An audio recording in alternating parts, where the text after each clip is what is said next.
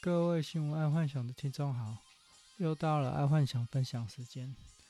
在今天的新闻分享之前，我想跟大家谈谈下礼拜川普当选与否。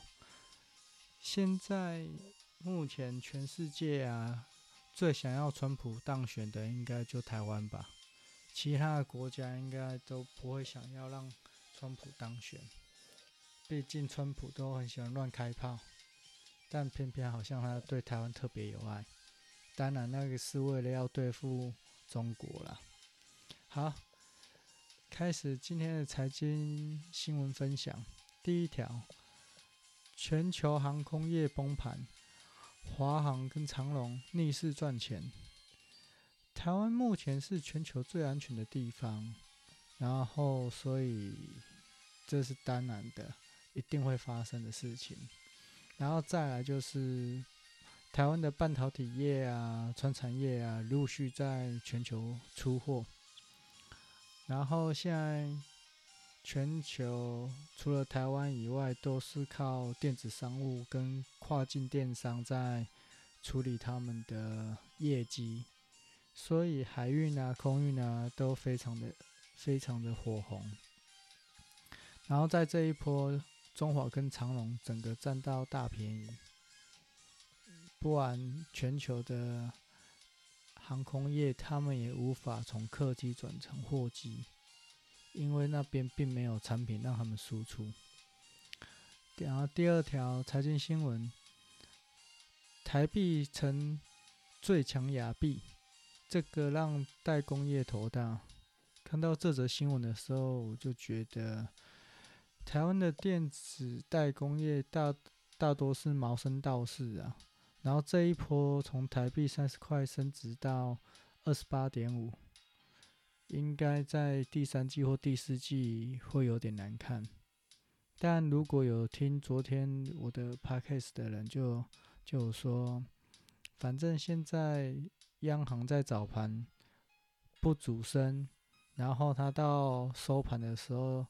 再把拉回来，所以就早盘进，午盘收，应该可以，还是可以小赚一笔钱的。好，接下来娱乐新闻：森田公子穿 LV 比基尼引暴动，网友说要汇五百万，要问他的 line。看到这则娱乐新闻，我觉得哇，不知道大家知不知道森田公子？她是我那个年代的女神，也就是在二十年前有一个一部戏叫《神啊，请多给我一点时间》，她在里面当女主角。哦，那个她在那个那部戏爆红的。呃，我觉得化妆品啊，或者是保养品，或者是保健食品，应该找深田公子代言。因为时代的眼泪都没有在他身上留下一些痕迹，蛮厉害的。然后第二条娱乐新闻：论文不存在首开庭，彭文正呛，拿出一九八四年的蓝皮有版权页，然后蔡的辩护律师无言。看了这个新闻，我就觉得。蔡总统的当选都一年了，还在吵论文事件，而且这个论文事件开庭之后，但开完三个审，蔡总统都可能变成前总统了，还是要审什么？难怪这一则新闻会放在娱乐新闻，蛮拉扯的。好，再来是运动新闻。世界大赛收到确诊通知，道奇三垒手冯特纳哦呀，冯特纳中途退场。看到这则新闻，我觉得有点既视感，因为在今年三月的时候，日本新闻在访问路人的时候，路人也被通知确诊武汉病毒。所以看到这一则新闻，我是笑了啊。但如果陆续可能整个棒球场都陆续有人得病，然后受隔离的话，可能就像昨天那个 MLB 主席讲的，MLB 在明年可能就要休打哦，这样会蛮惨的，就没棒球比赛可以看了。再来第二则运动新闻。有跑有的吃，跑六个半小时的马拉松，沿途磕海鲜。哦，这个地方在哪里？就是我们的澎湖。在前几个 podcast 我有分享说，妈祖路跑会办在下个月，这个澎湖也要开始环岛路跑，这是他第四第四次举办。我想大家应该会蛮踊跃去报名的，因为澎湖的风景应该会是很美丽。然后这个时候，反正就是在沿途卖一些欧米亚给，应该也是可以学一笔才对。好，再来国际新闻，传法国当局考虑全国封锁一个月。礼拜四午夜生效，这个新闻一出啊，马上就法国股票就跌了。为什么？全国封锁一周，呃，不，不是一周，一个月。这等于是说，所有的民生啊、经济活动整整个都被封锁起来。看来。电商的股票又可以再冲一波了。好，第二条，乱上加乱，至少七个州选民可以改投。哦，因为啊，拜登的儿子的绯闻越来越严重，所以现在美国有七个州决定说可以重投，就是说之前譬如选民已经寄。呃，投票的已经寄出去了，现在可以作废，然后再重投。七个州决定是这样，可是我心里在想说，这样会不会过了计票日？而且当初川普就说，假设票数接近的时候，他不会下台的，他要重新计票，那不就今年就要乱一波了？假设票数很接近，嗯，但当然了，浑水摸鱼才有机会，情势越乱，也就情势大好。好，大家要记得一点，就是越乱的时候，商机才会浮现，不然风和日丽啊，水清则无鱼啊。好，然后再来生活新闻：杜绝仿冒，指南宫庙名道前母全部注册商标。现在台湾啊，越来越多宫庙有注册商标啊，大甲妈啊、指南宫啊这些的，他们大家都有去注册他们的那个专属商标，因为毕竟。正的跟仿的还是有稍微的价差啦，嗯、所以注册商标可能还是有它的必要性。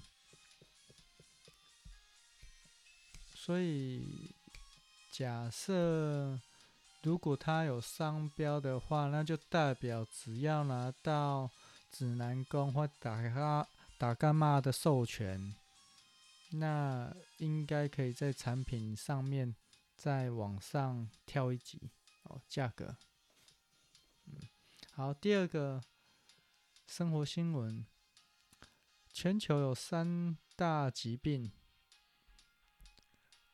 然后世界卫生组织将心血管疾病、忧郁症及艾滋病当目前的三大疾病，然后根据台湾的卫福部健保署统计啊。国内近年来，因为忧郁症就医的人口也逐渐攀升，到二零一八年已经突破四十万了。记得哦，二零一八四十万，这个是有登记在案、有在吃药的。